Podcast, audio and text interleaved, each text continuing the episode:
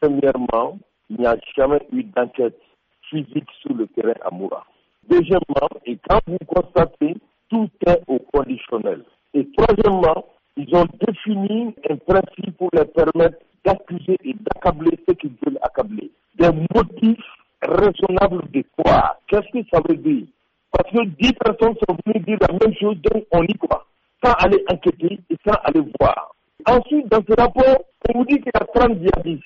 Comment eux qui ne sont pas sur le terrain, des djihadistes qui ont été enterrés parmi la foule, parmi un jour de foi, comment ils peuvent savoir qu'il n'y avait que 30 djihadistes alors qu'ils n'ont jamais mis pied à Moura Et on nous dit que des témoins ont été entendus en dehors de Moura, à Douaza, à Bamako. Et des gens qui avaient les yeux fermés, comment un villageois peut savoir qu'on l'a ramené à la sécurité d'État à Bamako? Un villageois qui n'a jamais quitté son coin de brousse, qui n'est jamais monté dans un avion, qui n'a jamais vu une grande ville, comment ce villageois peut savoir qu'on l'a amené à la SE Si quelqu'un ne lui a pas dit que là où vous étiez, c'est la SE, cela ne ressort pas du rapport qu'elle a demandé, ces victimes-là, où on se trouvait, il y avait ça, il y avait ça, alors qu'elles-mêmes disent que les yeux étaient bandés. Ça, c'est de l'instrumentalisation.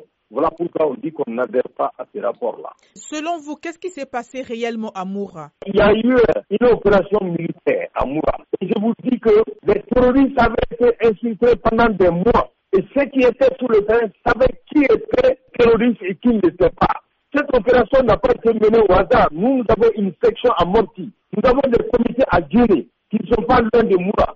Et ces comités et cette section se sont chargés d'interroger tous ceux qui étaient là-bas les jours de la foire. Et nous, ils nous rapportent tout cela à Bamako. Et quand on a compris que personne n'est allé à Moura, et que eux qui étaient allés pour la foire, ils nous ont laissé passer, ils sont rentrés dans leur village. Et que tous ceux qui avaient été pris étaient des terroristes. Ce sont ces témoignages que nous avons. Et lorsque nous avons voulu faire partager ça avec la FIDH, ils n'ont jamais voulu entendre. Et quand la ministre fait ces enquêtes-là, les Nations Unies font le tour des ONG.